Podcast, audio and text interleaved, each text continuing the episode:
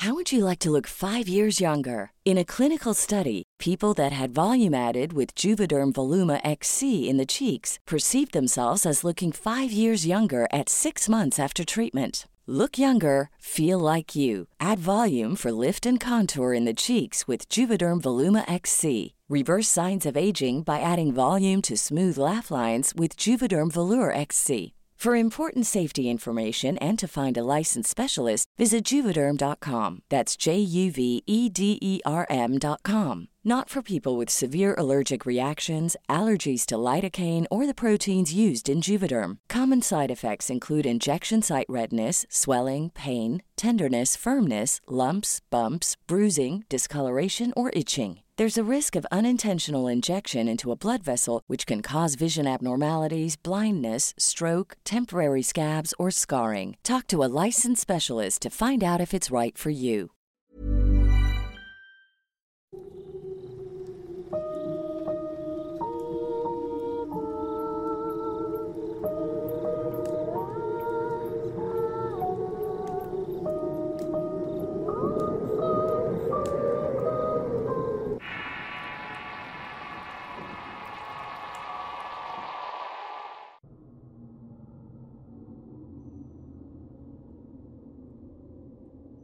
Los sueños son un tema extenso que provoca muchas dudas y cuestionamientos sobre si lo que se ve en esas imágenes que muestra nuestra mente al dormir pudieran en algún momento cumplirse o son señales que tienen algún tipo de significado.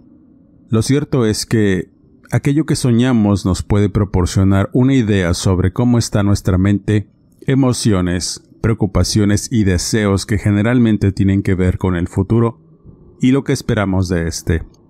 Pero una de las grandes dudas es que si realmente los sueños pueden predecir las cosas y situaciones por ocurrir. Son los sueños precognitivos los que pueden darte un guiño o una idea sobre el futuro que de otra manera no podríamos saber. Soy Eduardo Liñán y este es el Horrorcast de Relatos de Horror. Antes de seguir, suscríbete al canal y activa las alertas. Continuamos. Imagina por un instante que tienes un sueño y en este puedes mirar que está una persona con la que no has tenido una conversación hace mucho tiempo y al día siguiente te llama. Por otra parte, quizá tengas un sueño y despiertas con una sensación extraña de preocupación, temor o zozobra. Has estudiado normalmente pero sucede algo en tu entorno que te provoca espanto o una emoción negativa que te hace recordar ese sueño que tuviste y aunque no puedes recordarlo, experimentas los mismos sentimientos con los que te levantaste. Has tenido una experiencia precognitiva y quizá cada vez es más frecuente experimentarlas. Incluso hay momentos en que recuerdas que soñaste y con quién, y sucede exactamente así como lo viste en tu sueño. Este fenómeno está asociado a lo paranormal en últimas fechas se le ha dado importancia a esta condición y se tiene la idea de que los sueños premonitorios o precognitivos son una experiencia involuntaria y ocurren de manera inesperada y espontánea. Lo que se sabe es que las personas que han afirmado tener este tipo de experiencias lo describen como un cúmulo de imágenes o visiones que pueden recordar con claridad al despertar.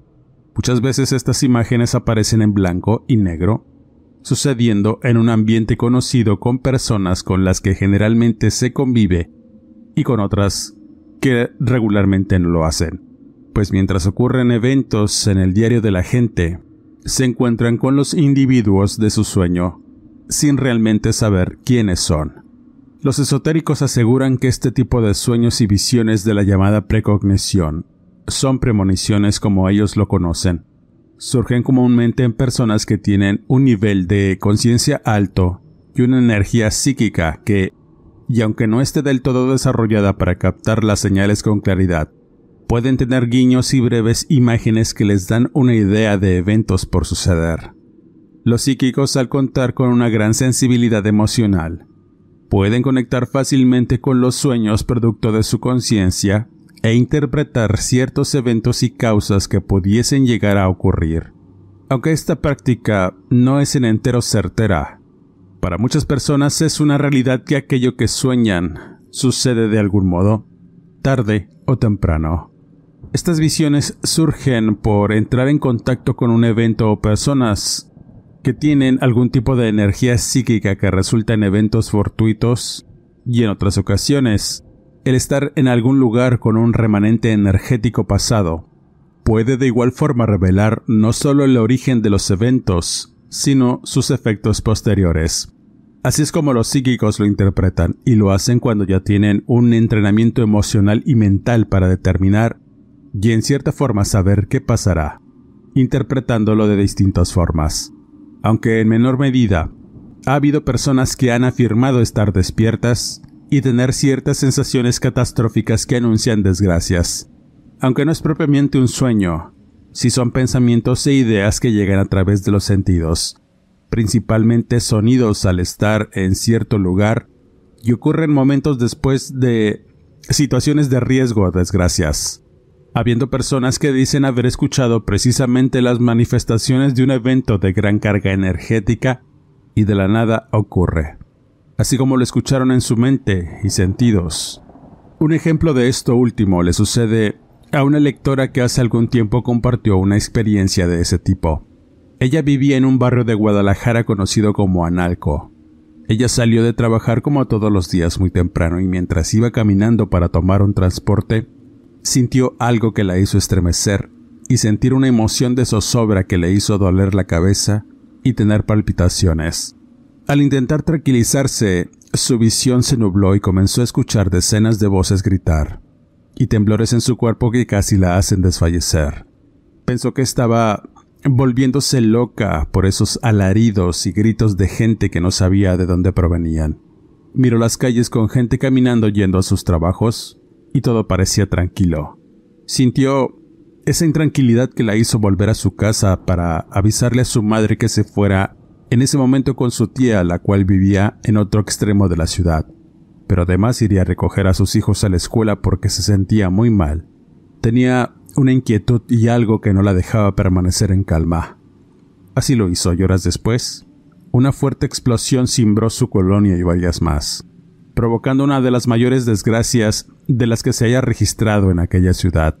Su calle fue una de las más afectadas por el siniestro, perdiendo todo su patrimonio, pero salvó la vida de su madre y sus hijos por ese breve instante de claridad en su mente. Y como este caso, existen otros más en los que las personas hacen caso a esos pensamientos, presentimientos, sueños e imágenes que de algún modo avisan sobre incidentes por ocurrir, y todos con nefastas consecuencias. De tal suerte que hay muchas personas que creen que los pensamientos y los sueños precognitivos son una realidad. Es una condición que traspasa nuestros sentidos e incrementa nuestro nivel de percepción. Algunos piensan que estos alcances se obtienen de manera natural y otros que son producto de algún tipo de don que surge del contacto con la muerte, alguna divinidad o entidad oscura que brinda el poder de mirar por instantes a través de una ventana de realidades por ocurrir. Aunque, y como en la mayoría de los temas paranormales, este tipo de alcances no están en el escrutinio de la ciencia, ya que no se tiene una investigación rigurosa o controlada, para explicar las razones o los por qué de estos eventos, teniendo en cuenta el contexto del mundo actual y los avances en el estudio de la mente que catalogan estas visiones como parte de ciertos padecimientos y efectos que produce nuestra propia mente. Para la ciencia formal, la precognición o ver el futuro es físicamente imposible por diversas razones, y en todas ellas refieren que no es posible la propagación de señales físicas del futuro al pasado. No obstante, Existen estudios y experimentos en física cuántica que proponen y buscan probar que las señales del futuro se afectan al pasado. Sin embargo, sus estudios no tienen una relación directa con el tema de la premonición. Por otro lado, hay investigaciones en el terreno de las ciencias de la mente que afirman que un buen número de personas dicen haber tenido algún tipo de experiencia precognitiva, ya sea por visión o por audición y que en muchas ocasiones éstas pueden formar parte de un sueño o pensamiento que eventualmente se vuelve realidad. Pero de igual forma, esas personas que lo afirman tienen alguna conexión con experiencias psíquicas y por ende tienden a un mayor acierto en interpretar sueños premonitorios. Pero también hay individuos que no creen en ninguna clase de fenómeno, no consideran la posibilidad de que sus sueños puedan predecir el futuro, sino que se trata de procesos químicos en el cerebro o trastornos explicables. Lo cierto es que, y en terrenos de lo paranormal, existe la certeza que los sueños premonitorios están relacionados con un sexto sentido que es lo que le da a la mayoría de las personas ciertos alcances y sensibilidades para visualizar por medio de los sentidos otros planos y realidades. No es de extrañar que en estos terrenos de la precognición también sea posible verlos. Pues, y como muchos afirman, los sueños son la puerta para entrar al plano astral, un lugar donde todo es posible y no hay una limitación de tiempo o espacio. De igual forma, los estudiosos de los temas paranormales aseguran que todas las personas cuentan con cierto nivel psíquico y la mayoría suele tener sueños premonitorios. No obstante, no todos tienen la capacidad de recordar o visualizar con claridad sus sueños.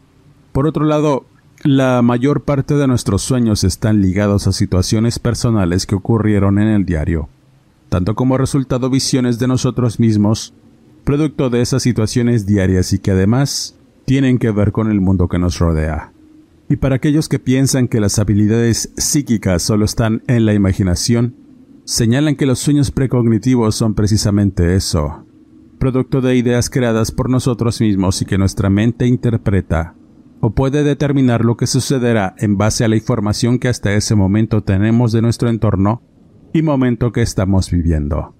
Lo cierto es que hay personas que sueñan con algo y sucede habiendo personas que aprenden a utilizar la información recibida en sueños para tomar decisiones y guiarse en su diario, todo en aras de seguir un camino próspero o evitar diversas clases de problemas o personas que pudieran significar conflictos. Hay quienes incluso afirman que, y gracias a estos sueños es que han podido evitarse y ayudar a otras personas en eventos trágicos y catastróficos. Las personas que afirman dominar esta habilidad de los sueños premonitorios afirman que si experimentas esto, debes confiar en ti mismo, en tu intuición y actuar en consecuencia.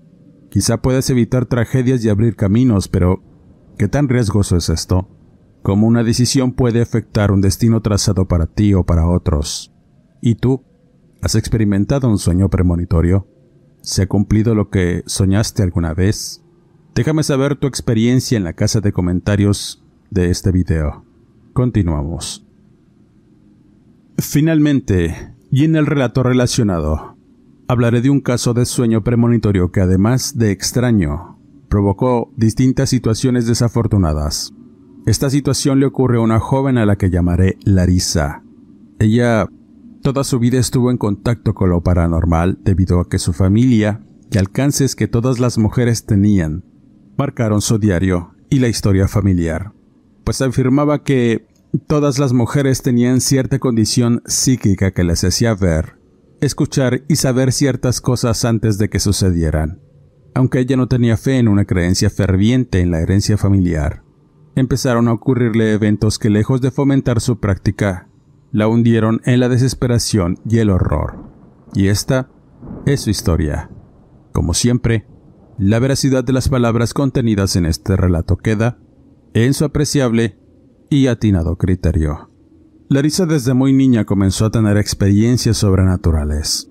Ella vivía en casa de sus abuelos pues su madre había quedado embarazada y durante su gestación la señora sufrió distintos problemas físicos que la colocaron en una situación de alto riesgo, naciendo en la misma casa y su madre siendo asistida por una comadrona del pueblo de donde eran sus abuelos. Ese era su mundo, una antigua casa de ladrillo y teja que le había pertenecido a su bisabuelo y tenía mucha historia en sus muros y patios. La mayoría de sucesos históricos y fantasmas que aún recorrían sus pasillos en distintos momentos. Con el tiempo llegó a descubrir que esa condición de mirar sombras y personas que ya no vivían alrededor de ella era frecuente, además de escuchar sus voces en lo profundo de los pasillos y cuartos oscuros, no era algo que tuviera que ver Hiring for your small business? If you're not looking for professionals on LinkedIn, you're looking in the wrong place. That's like looking for your car keys in a fish tank. LinkedIn helps you hire professionals you can't find anywhere else, even those who aren't actively searching for a new job but might be open to the perfect role. In a given month, over 70% of LinkedIn users don't even visit other leading job sites. So start looking in the right place. With LinkedIn, you can hire professionals like a professional. Post your free job on linkedin.com slash people today. Spring is my favorite time to start a new workout routine. With the weather warming up, it feels easier to get into the rhythm of things. Whether you have 20 minutes or an hour for a Pilates class or outdoor guided walk, Peloton has everything you need to help you get going. Get a head start on summer with Peloton at onepeloton.com. Con su condición mental.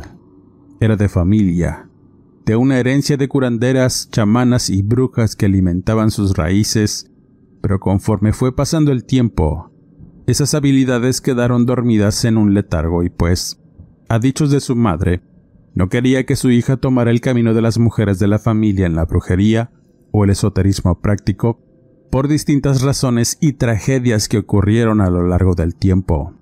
Pues también existía una historia negra de brujas y sucesos paranormales horrorosos de los cuales nadie quería hablar, por vergüenza o miedo. Así pasaron los años. Larisa se hizo mujer y comenzó a estudiar una carrera. Aunque su madre murió debido a una rara enfermedad, ella quiso quedarse a vivir en casa de los abuelos, de los cuales solo la abuela sobrevivía y era una mujer notable, de tradiciones y mil remedios para casi cualquier enfermedad, pues además de saber el arte de la herbolaria, tenía una sensibilidad prodigiosa para saber qué padecía tal o cual persona, cuando alguien llegaba a consultarla a su casa. Aunque Larisa no quiso aprender de esas habilidades, respetaba a su familia y no hablaba mucho de ella entre sus compañeros de escuela y su novio, un joven trabajador con quien pensaba casarse apenas terminara de estudiar. Sin embargo, la vida próspera de la joven cambió radicalmente debido a un accidente. Durante un viaje de estudios, el camión se volcó en el camino y Larisa sufrió de distintas lesiones, además de una conmoción cerebral producto de un fuerte golpe. Estuvo al borde de la muerte y varios días en el hospital. Al ser dada de alta, además de fuertes dolores de cabeza constantes, había perdido parte de su vista y sufría vértigos fuertes que a veces la hacían caer en el piso. Así duró varios meses hasta que finalmente se recuperó, pero algo había cambiado. Su percepción de la realidad era distinta, y las primeras manifestaciones de lo sobrenatural comenzaron una noche que dormía. Sin mayores preocupaciones tuvo un sueño, uno que recordaría con bastante claridad al despertar.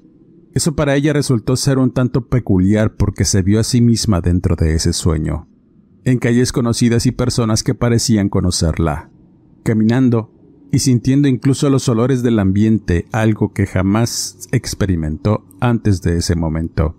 Uno que quedó en su conciencia hasta que poco a poco fue olvidándolo. Pero uno de tantos días que hacía su servicio social, tuvo que visitar una colonia cerca de su casa y surgió el recuerdo del sueño. Las mismas calles, las personas congregadas alrededor de una alcantarilla rota, y la pestilencia cloaca como la recordaba en el sueño. Fue una revelación. Vio la escena nuevamente y supo lo que ocurriría después.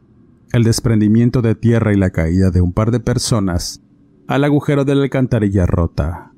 Eso le provocó asombro y una inquietud de que fuera una casualidad o algo que pudo adivinar, sin imaginar que ese sería el inicio de varios sueños premonitorios.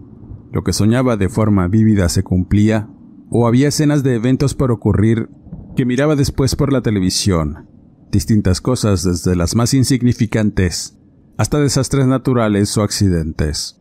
La sola idea de imaginar que pudiera predecir el futuro a través de sus sueños era algo que le empezó a llamar poderosamente la atención, teniendo la previsión de notar lo que soñaba después de despertar para no olvidar detalles. Días después, incluso horas, los eventos se repetían tal cual los había soñado ese conocimiento la llevó a estudiar las causas y por ende la forma en que ocurriría tal o cual cosa, teniendo la mayor parte de las ocasiones aciertos que asustaban, pero cuando todo parecía tener sentido, y un control que de cierta forma le gustaba tener, cambió por uno más inquietante, pues comenzó a tener sueños donde miraba a personas muertas dentro de ataúdes y caminando a través de largas avenidas oscuras, hasta un punto de luz en el horizonte, algo que después describiría como el sendero de la muerte. La primera vez que sucedió esto, le ocurrió con una vecina y amiga de su abuela, doña Pascuala. Ella atendía un puesto de comida en un mercado de la localidad. Tenía cuatro hijos ya grandes y dos de ellos le ayudaban con el negocio.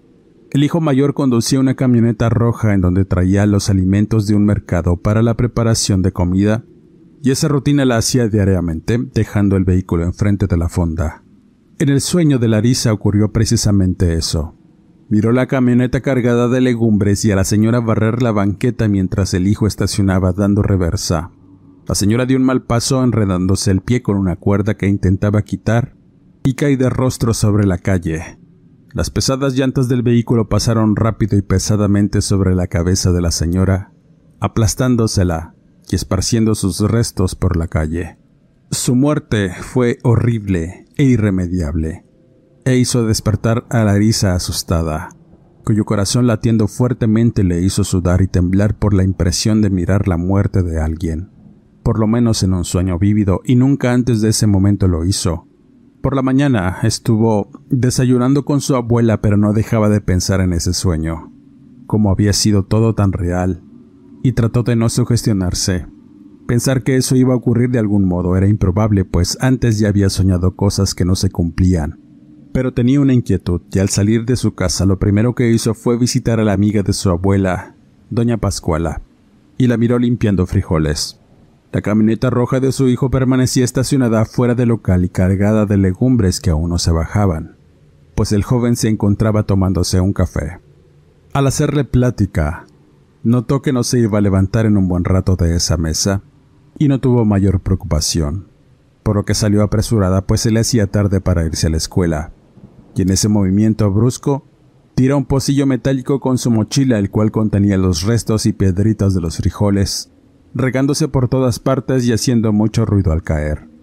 Ante la acción accidental, Larisa se ofrece a recoger la basura, pero la señora le indica que no era necesario, que mejor sería que se fuera a la escuela, y así lo hizo. Aún así, se quedó un poco inquieta, pero al menos ese día no sucedería nada más. Pero mientras esperaba el camión en la esquina, se dio cuenta que su sueño estaba ocurriendo. A lo lejos miró a doña Pascuala barriendo la basura de los frijoles y a su hijo dando marcha atrás en su camioneta. El momento ocurrió muy rápido y cuando pudo reaccionar, la señora ya estaba bajo las llantas del vehículo. Haciéndose un caos entre gritos y mucho sufrimiento, se quedó estática mientras miraba la escena dantesca, sintiendo culpa y un temor que se acrecentaría al paso de los días.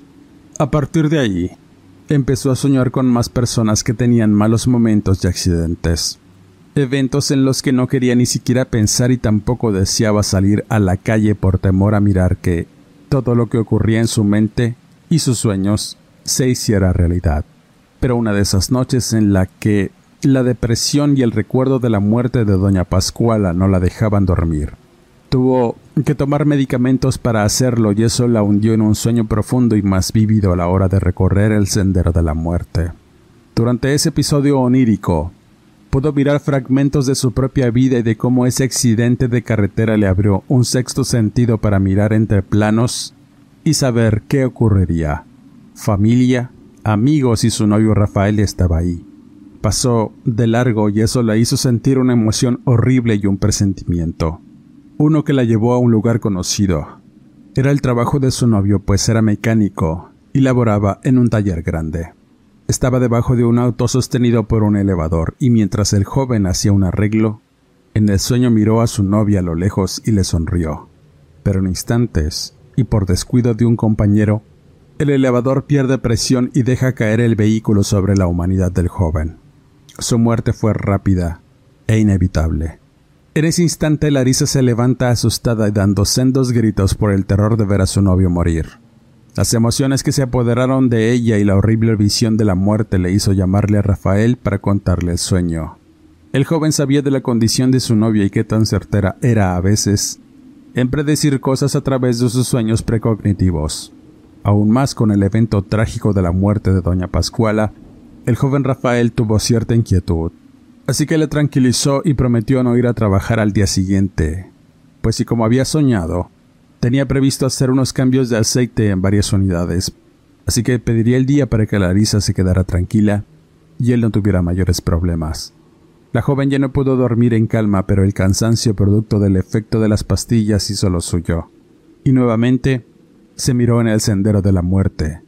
Ese largo y oscuro camino que conocía, pero esta vez no hubo imágenes, personas o lugares.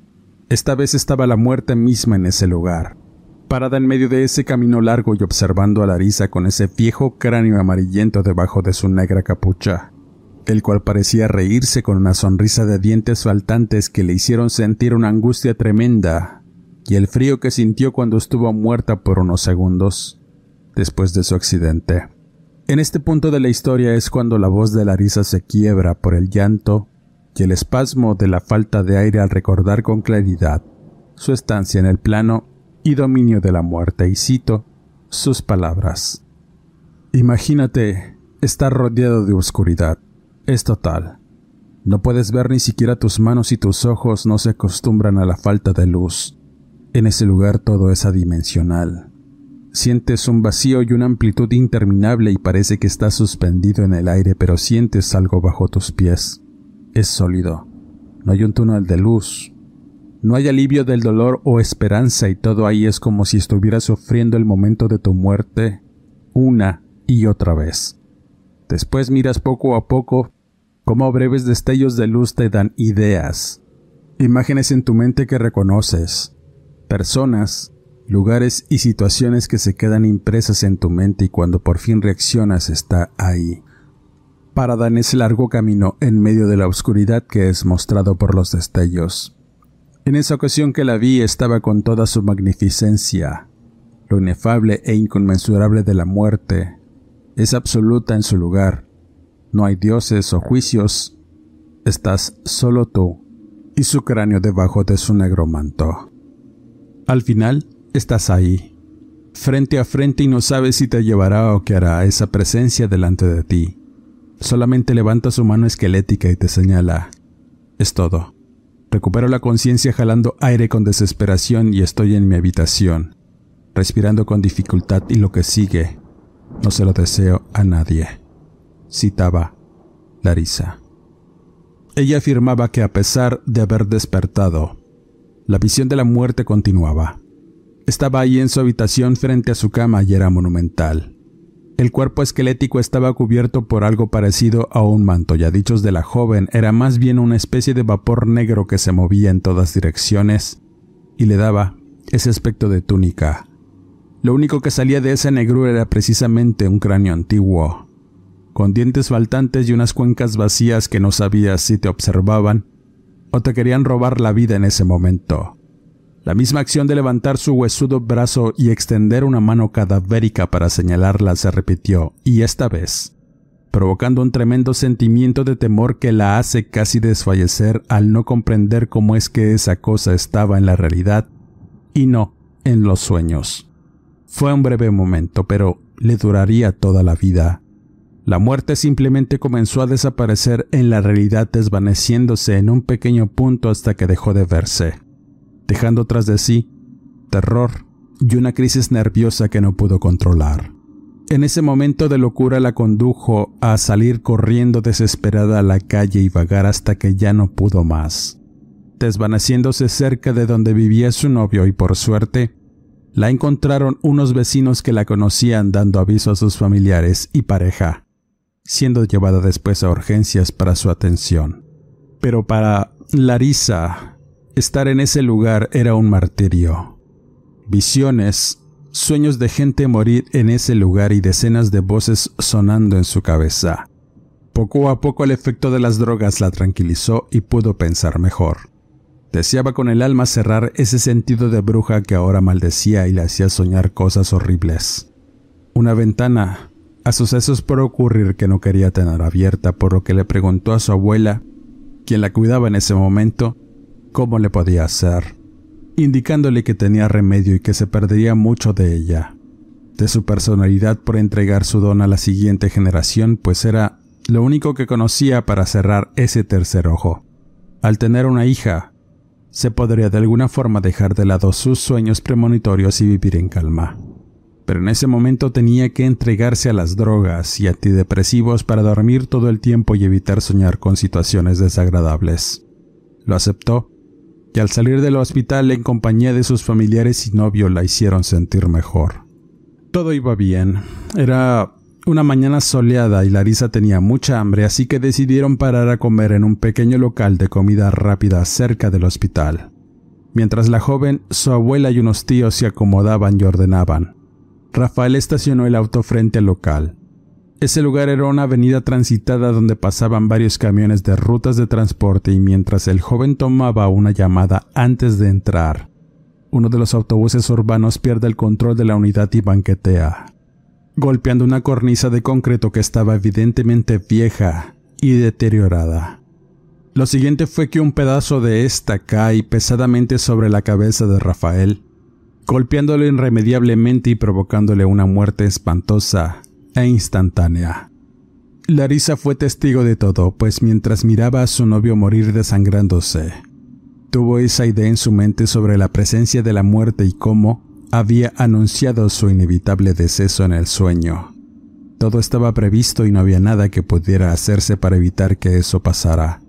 Entendiendo que, cuando una persona a la que miraba caminar por el sendero de la muerte tenía sus horas contadas y ella no podía hacer nada por tratar de evitar un evento que le pasara a una persona que no fuera ella.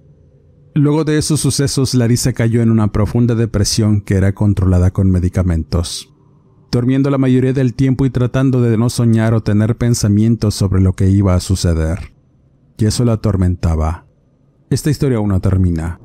Larissa ahora ya convertida en una señora con un par de hijos, revela que su hija mayor a veces le dice que puede ver espectros rondar por la casa, pero en especial uno de color negro con una calavera por rostro.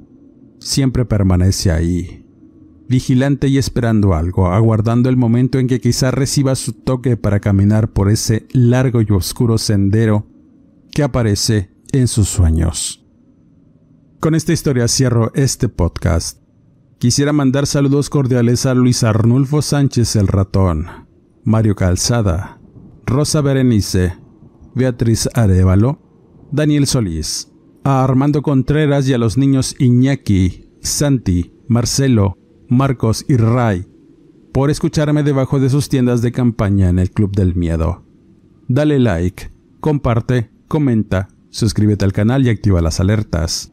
Soy Eduardo Liñán, escritor de horror no me despido y nos escuchamos en el siguiente podcast.